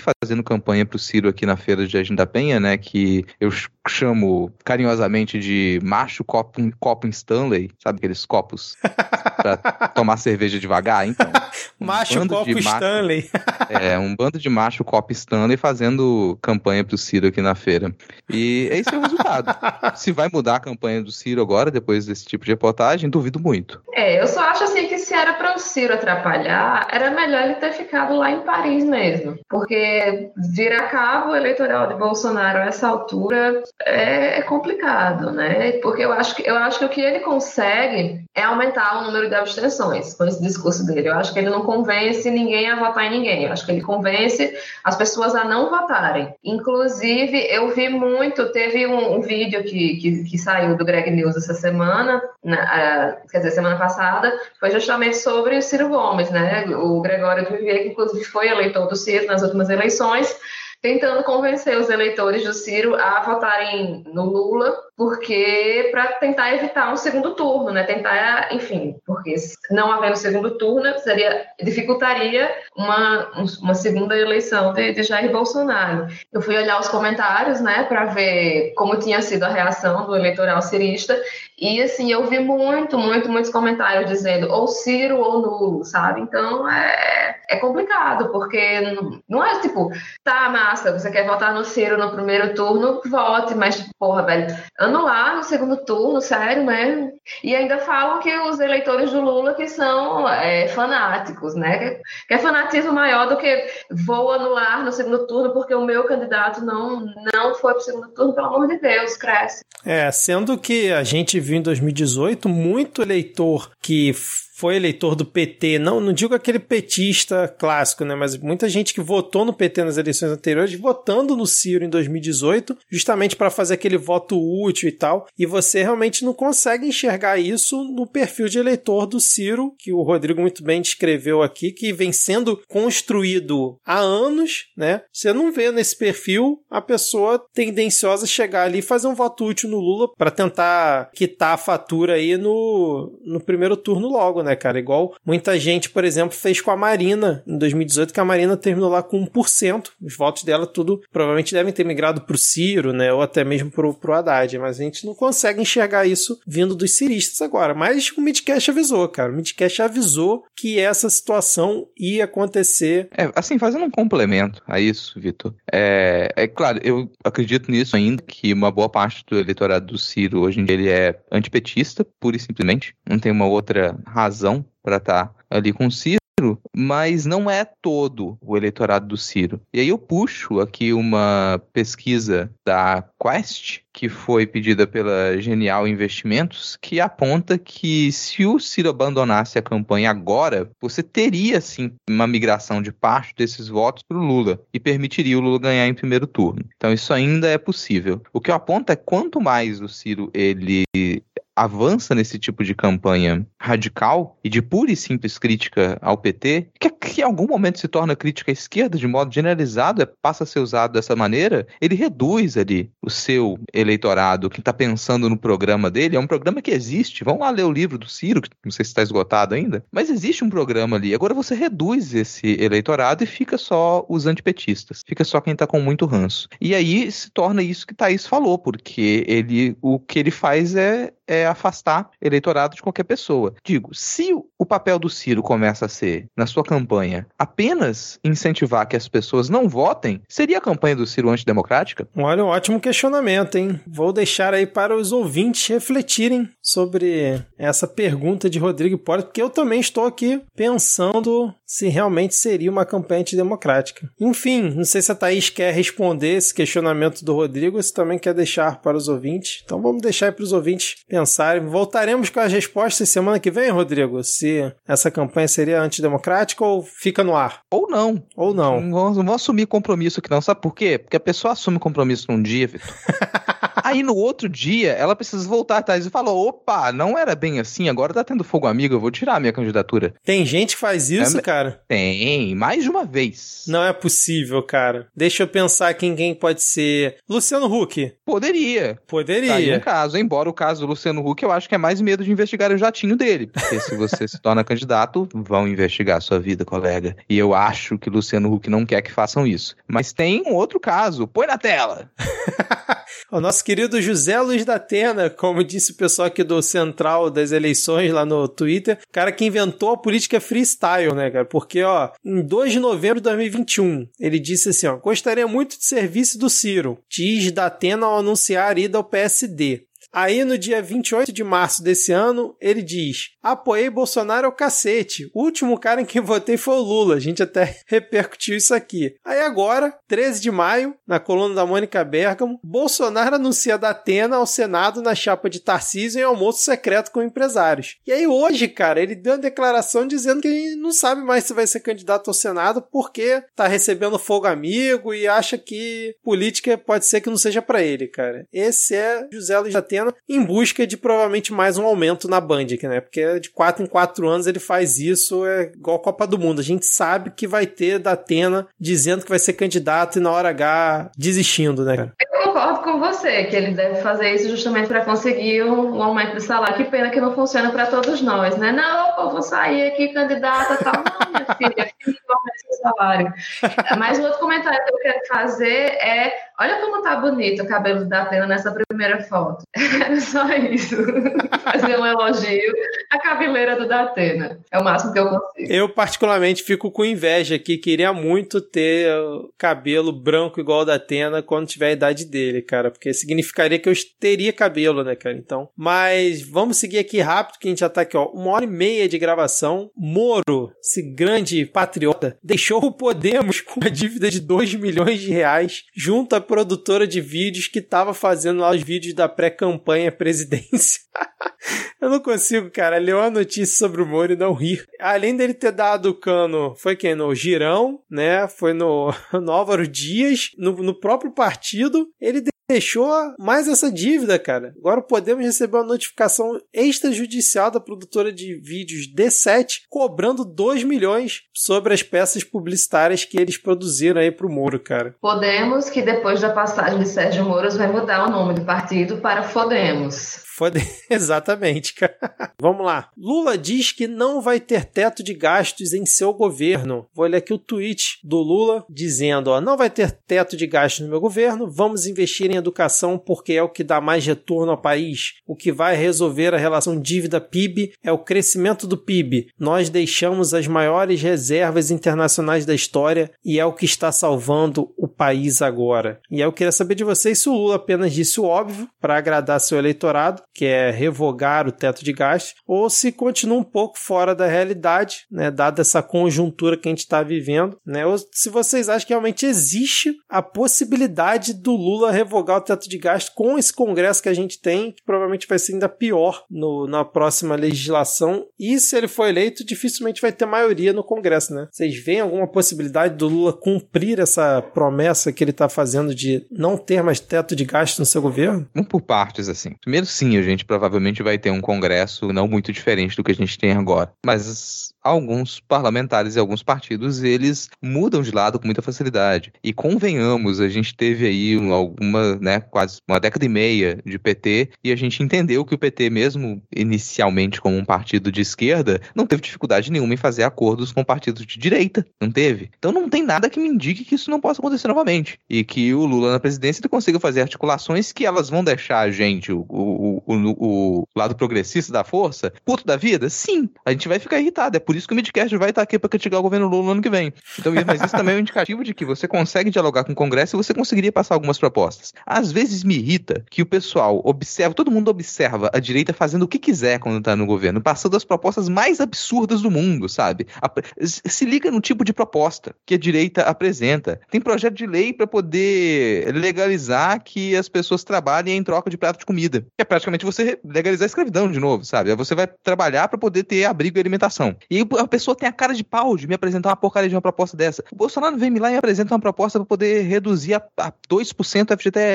E, ok, agora, a gente vai lá propor uma coisa muito simples, que é revogar algo que deu errado e que todo mundo concorda que deu errado, e por alguma razão há uma discussão de, nossa, será que a gente vai conseguir fazer isso que é o mais básico? Não, bicho. Se a gente estiver desacreditando que a gente vai conseguir fazer o mais básico, aí realmente não tem porquê você tentar participar da política ou modificar qualquer coisa. Isso é o básico. Retirar o teto de gastos não é nenhuma proposta miraculosa. Não é, não é nada de grandioso nisso. É o básico, que é você poder investir em educação. É você poder investir em saúde. É você poder fazer investimentos na medida que são necessários. Deu errado. Teto de gastos foi uma proposta recente. Isso apareceu aqui pra gente outro dia. E no pouco tempo que isso ficou vigente, ninguém gostou. Nem a direita gosta. Nem os governistas gostam. Toda hora aparece algum uma, algo amarrado no orçamento do governo que falou, opa, a gente não pode fazer isso por conta do teto de gasto. E só, honestamente, só não caiu porque, de alguma, por alguma razão, as pessoas ainda querem acreditar que o Paulo Guedes está lá sendo ministro da Economia. Porque se tirar o Paulo Guedes, dá para contar no dedo quem tá realmente a favor da porcaria do teto de gasto. Não, e lembrando que durante a pandemia, o que mais o governo fez foi romper o teto de gastos, né? Por N motivos. E o Brasil continuou. Então, assim, é, realmente não é um argumento plausível para essa situação. E lembrando que o orçamento secreto, ele é basicamente é também um fura-teto, né, cara? Porque é a malandragem que o pessoal fez lá com o orçamento para poder irrigar a sua base dentro do Congresso. Então, eu concordo com o Rodrigo, não é uma proposta nada absurda do Lula. E até eu tava vendo no foro de Teresina a Thaís Bilenque comentando que o próprio mercado, nessa entidade, não se abalou em nada com essas declarações do Lula. Foi mais um, uma segunda-feira qualquer ele falar que vai revogar o teto de gastos, porque é, realmente não, não mudaria tanto assim a questão do Brasil, que já está na lona, né, cara? Então, algum comentário, Thaís, sobre esse ponto? Podemos seguir? Pode seguir. Então vamos lá. Teve aí um, uma situação em Juiz de Fora, onde a PM foi chamada para separar uma briga entre bolsonaristas e apoiadores do Lula, e simplesmente um dos PMs sacou a arma e apontou para a direção dos manifestantes a favor do Lula. Então, assim, é uma pequena amostra do que pode vir a acontecer nos próximos meses, né, cara? A PM tomando partido claramente numa briga e ficando do lado dos bolsonaristas, né? Não, e a, a resposta da, da PM a essa, essa questão depois foi: não, galera, mas a arma era, era bala de borracha, pô. É como se pessoas não tivessem perdido globo ocular por tiro de bala de borracha. É. E não é um caso, são muitos e muitos e muitos e muitos casos. Mas tem um comentário sobre isso, até que a gente pode acompanhar nos próximos meses, que é uma coisa é a é quando você tem poucos manifestantes numa manifestação pró-Lula. E em 2018 aconteceram mortes, inclusive, por conta de briga com bolsonaristas. E ficou por isso mesmo, assim, em alguns casos. Agora, o cenário de 2022 é diferente. E as pessoas estão com mais coragem para poder levantar bandeira do PT, para poder colocar broche, para poder usar boné, para poder comprar a, a toalha do Lula. Então, e quando você cresce nesse sentido, você cresce em manifestação popular, é um pouco mais complicado de você estipular um comportamento, normalizar um comportamento de agressão a esses manifestantes. Então, você cresce do lado de cá, o lado de lá ele vai ter que reconhecer esse crescimento. E a gente está nesse tipo de disputa, é uma disputa extremamente violenta. E ela vai ser violenta. Esses casos eles vão acontecer. Agora, se a gente observa esses casos e a gente assume só a postura do medo, opa, eu não vou poder sair na rua de vermelho agora. Que era em 2018. 2018 eu tava com medo de sair de vermelho. Fui votar, pegar ônibus, votar, peraí, vou tentar colocar uma roupa neutra aqui porque eu posso ser agredido a qualquer momento. Agora, isso é uma postura que em conjunto a gente não pode adotar. Porque se a gente passa a fazer isso agora, começa a se esconder, a gente não demonstra a força que realmente ela existe contra o governo atual e aí o outro lado ele só cresce. Então a gente tem que observar esses fatos e reagir a eles se tornando mais presentes. É, porque é, essa é uma forma também até de, de influenciar o, o ambiente ao nosso redor, né? Querendo ou não, esse é, parece até bobo falar isso, mas isso acaba influenciando mesmo. Eu comprei recentemente um, um boné do MST e toda vez que eu saio na rua com ele, as reações são muito curiosas. Teve uma vez que um, um cara no meio da rua gritou para mim, é Lula! E eu respondi a ele. E essa semana eu saí de novo com esse boné e eu percebi, assim, visivelmente as pessoas viravam a cabeça para olhar para mim, sabe? E, enfim, é, é, ninguém, ninguém me atropelou, então eu acho que eu já saí no lucro. Mas eu acho que é isso, a gente botar aí a camisa vermelha, o boné, comprar a toalha, o que quiser e sair de cabeça erguida, porque a gente não tem motivo para baixar a cabeça. Perfeito, cara, é isso aí. Bom, vamos seguir então aqui, porque tem mais pesquisa. O Rodrigo já comentou hum, por alto a questão da pesquisa Quest. Quest, eu não sei como é que se fala isso, né? Pesquisa Quest, que entrevistou duas mil pessoas face a face, Rodrigo, que é do jeito que você gosta. Né? Essa pesquisa foi divulgada no dia 11 de maio, na semana passada, mas foi depois da nossa gravação. E ela mostrou que Lula está em primeiro com 46%, Bolsonaro com 29% em segundo, Ciro Gomes em terceiro com 7%, depois vem João Dória e André Janones com 3%, e aí vem Simone Tebet, Felipe Dávila com 1%, e aí segue. E aí fizeram um cenário onde o Ciro não participaria do pleito e aí teríamos realmente o Lula com 50% dos votos, Bolsonaro 33,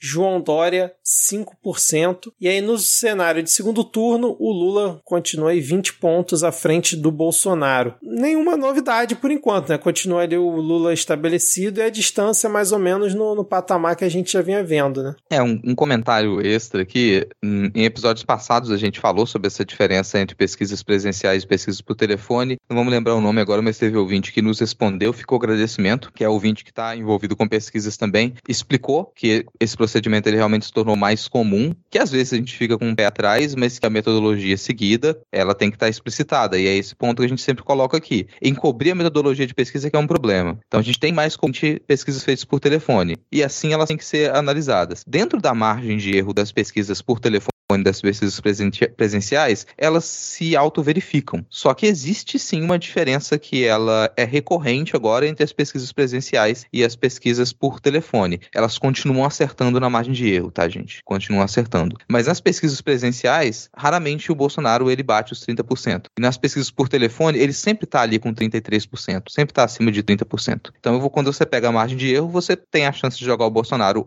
mais para cima, mais para baixo, o Lula mais para cima, mais para baixo baixo. Então, existe uma diferença entre a pesquisa por telefone e a pesquisa presencial, que ela já se consolida nesses números dentro da margem de erro, novamente, todas elas elas continuam se, se auto-verificando. Nesse caso aqui, uma pesquisa presencial, o Bolsonaro fica com 29%, que é o número que se repete em diversas outras presenciais também, com uma chance do Lula vencer em primeiro turno. Então, se você jogar na margem de erro, joga o Bolsonaro para cima e o Lula para cima também, ganha em primeiro turno. Vamos colocar essa chance porque ela, ela é importante assim, pra gente conseguir pensar nessa possibilidade. Existe sim, gente, a possibilidade do Ciro Gomes desistir da candidatura. Existe. Pode acontecer. Aventou-se agora que a campanha do Lula começou a fazer pressão para que a campanha do Ciro Gomes ela considere desistir e assim ter, mesmo que não apoie publicamente a candidatura do Lula, isso faria essa diferença nesse momento. Logo mais talvez não faça. Então esse é um caso que serve desses dois pontos para a gente ressaltar que sim tem uma chance do Lula vencer em primeiro turno, depende muito do comportamento de outros candidatos de esquerda e sempre verificar nas pesquisas se a metodologia ela é explicitada. Encobrir metodologia e lidar com qualquer pesquisa, não. Aí a gente começa a ficar com o um pé atrás. E num cenário em que você já tem colocado o questionamento do pleito, você de antemão, o possível perdedor já está questionando os resultados das eleições, e você tem questionamentos sobre as pesquisas, por mais tresloucado que esse questionamento seja, você já começa a questionar as pesquisas, falar que não, tá errado, essas pesquisas elas estão manipuladas, torna-se ainda mais importante que as metodologias elas estejam nítidas, você não encubra isso, mesmo quando você vai divulgar no Twitter, gente.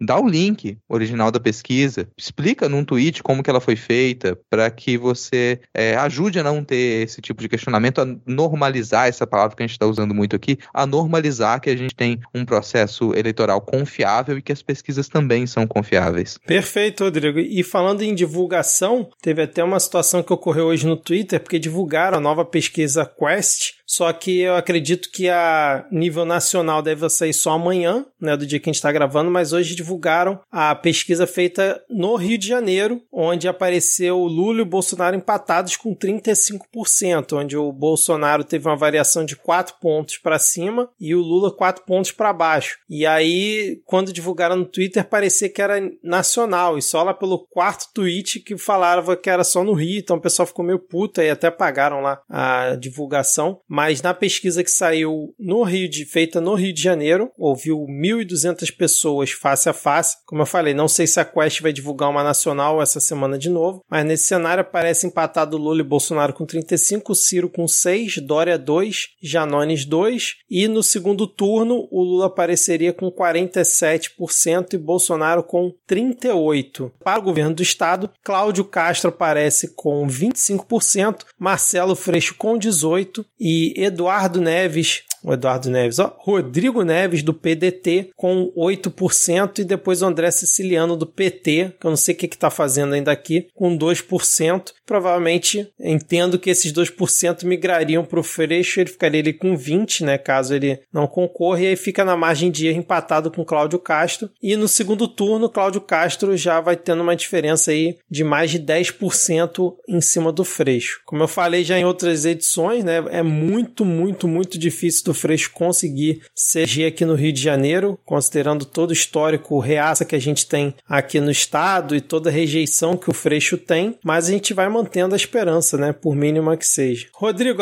Agora, para fechar esse nosso bloco, cara, vamos falar sobre a pesquisa que é a pesquisa que você confia, cara. Que é uma pesquisa com dados, cara. Isso aqui é uma pesquisa que ela pode ser considerada já ó, uma boca de urna ou até uma pesquisa pós-eleição, que é o Data Shopee. Cara, no Data Shopee é inegável. Assim. Em uma mesma loja, a toalha do Lula, por 30 reais, foi vendida 538 vezes, enquanto a do Bolsonaro, por 25 reais, foi vendida apenas 51 vezes. E assim, isso aqui, convenhamos, gente. Pensa nas duas imagens. Você vai se secar com uma toalha depois do seu banho gostoso, agora chegando no inverno, aquele banho quente, Sabe? Aí, nossa, o, o banheiro todo enfumaçado lá, abre o box, coloca a perninha para fora. você vai grudar um rosto no seu corpício. Você vai colocar um rosto na sua pele, limpinha, recém-banho. Qual rosto que você prefere colocar na sua pele? Roçar a barba felpuda do Lula na sua pele recém-lavada? ou se emplastrar com fungo presidencial. Convenhamos, não tem nem competição. Ai, meu Deus do céu, cara. Algum comentário, Thaís? Foi dessa explanação. Eu concordo com o relator. É, é, é, inegável. Assim, a carinha do Lula é muito simpática. Você vai sair muito mais bem-humorado. Você, você se enxugar com a toalha do Bolsonaro, você já fica sujo novamente. É, exatamente. E, ó, esse tweet que divulgava a Data Shopee, que eu tô começando a achar que o Rodrigo é o CEO do Data Shopee, depois dessa bela descrição que ele deu, ele foi divulgado no dia 12 de maio. Aí eu acabei de entrar aqui na Shopee para conferir como é que tava, como é que estavam as vendas. A do Bolsonaro continua com 51 vendidas, não alterou em 5 dias e a do Lula foi de 538 para 552 vendidas. Então vai ampliando a margem aí de, de vantagem no Data Shopee Lula sobre o Bolsonaro, cara. Inclusive aqui na minha casa a gente está tentando providenciar uma pra gente. Minha mãe quase comprou uma hoje, só que o vendedor não tava lá na hora, eu não comprar, infelizmente. Muito bem, Thaís, muito bem. Então fechamos aqui esse nosso episódio com a maratona de notícias e vamos agora para o nosso momento dos salves e depois as dicas culturais. Deixa eu começar com um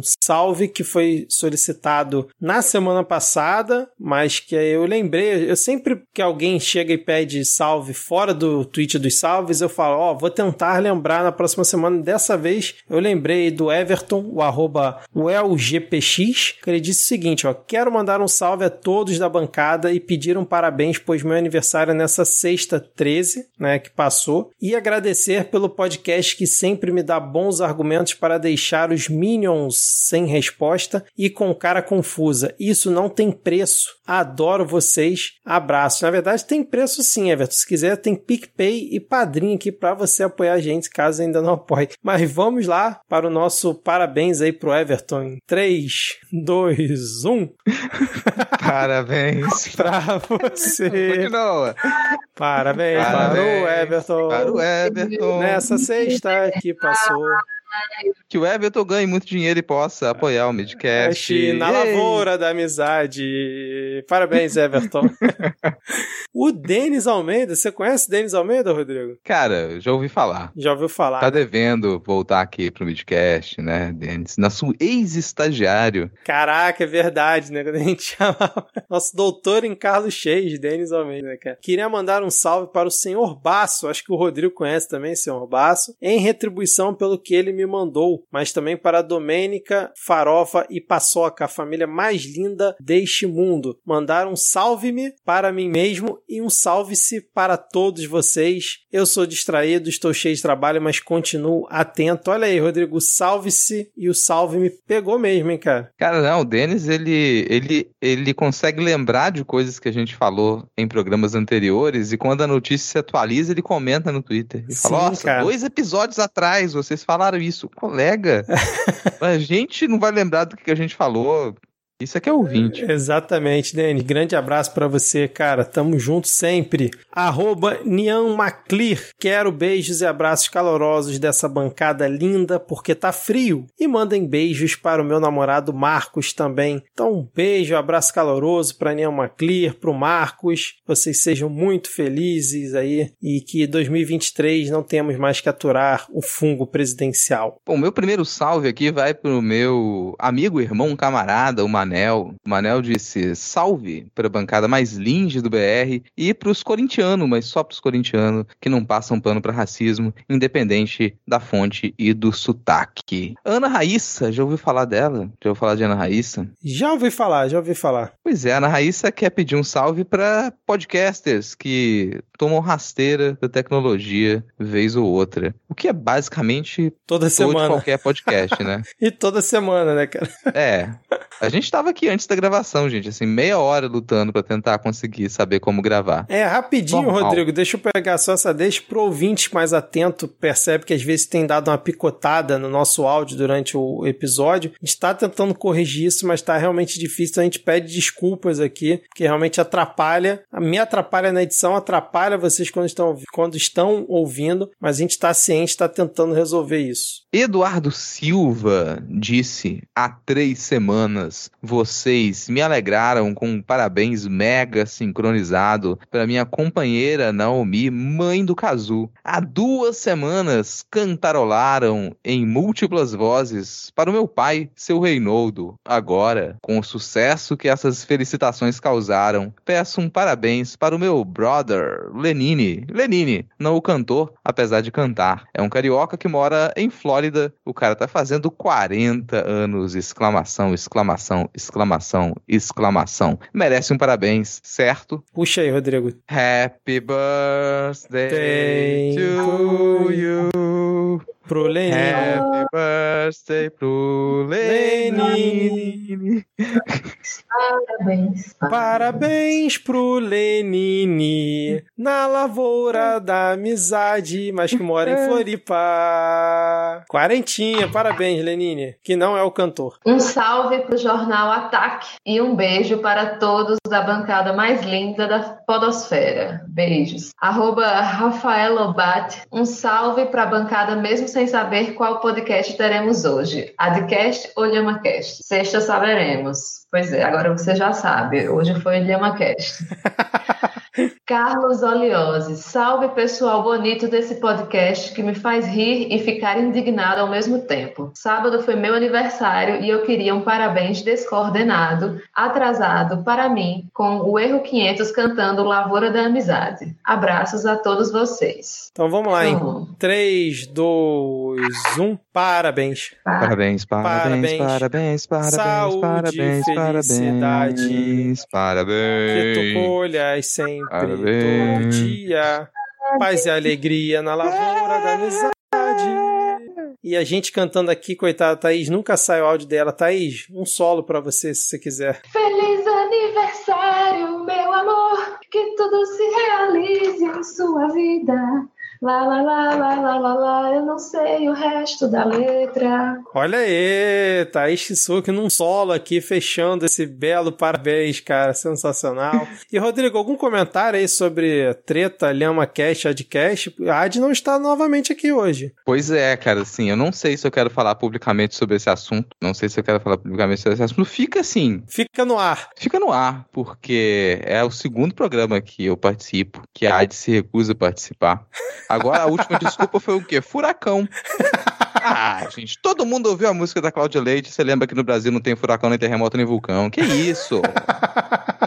Suspeita se confirma a cada semana, né? É, exatamente. Vamos ver qual será a cena do próximo capítulo aí semana que vem. Dicas culturais eu não tenho dica, cara. Tô assistindo uma série é, sul-coreana, mas que eu vou guardar pra saber se eu indico na próxima semana. Então, Pô, fica até sem comecei dica. a assistir a sua dica da semana passada também, lá do O Submarino? É, comecei a assistir e vamos ver, tá boa por enquanto, tá boa. Uma série em turco, né, cara? Turco, porra, cara. Assim, nunca tinha assistido. Ah, por enquanto eu ainda gosto mais da original, né? Do, Noite do adentro. Noite Adentro. Aham. É, ainda gosto mais. Mas tá bacana, tá bacana, tô gostando. E eu vou indicar um podcast, como sempre, né? O podcast dessa semana é sobre horror, sobre cinema e séries de horror, que é o Não Apague a Luz. Tá linkado aqui na descrição diversos agregadores. Tocadores de podcast para você começar a ouvir o Não Apague a Luz. E vou indicar também um filme que deve estar ainda em cartaz aí pelos cinemas, e alguns lugares já saiu mas acho que em, em muitos lugares está em cartaz ainda, que é a primeira direção do Lázaro Ramos, o Medida Provisória. É, não vou tecer críticas ao filme, só assistam, tenham a sua experiência e apoiem o cinema nacional. Acho que é, o filme tem uma proposta que é, no mínimo, interessante para fazer as pessoas irem ao cinema, que é uma distopia na qual o governo brasileiro ele estipula que todas as pessoas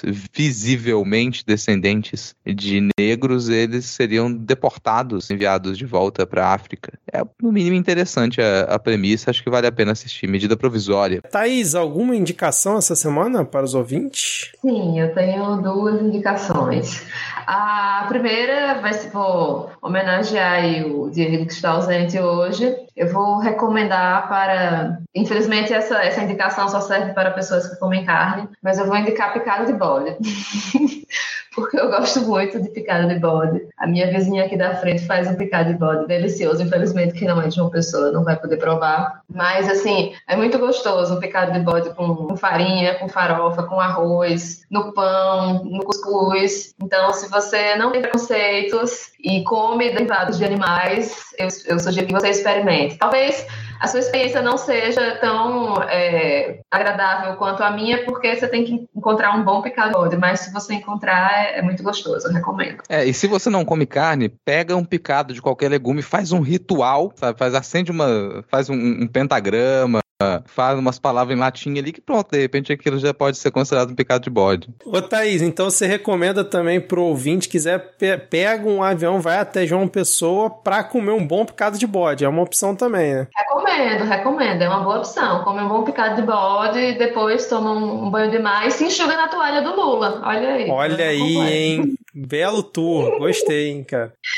E eu também vou indicar uma série que eu tô assistindo, ainda não terminei, mas me foi muito bem recomendado e eu tô gostando. É uma série muito louca, é uma série documental que tem na locadora vermelha, como chamam por aí, que é Wild Wild Country, que é uma série que fala sobre o, o Osho, né, que é um, um era um guru indiano e a loucura que, que, que aconteceu quando ele resolveu montar uma, uma comunidade, criar uma cidade no, no estado do, do Oregon, nos Estados Unidos.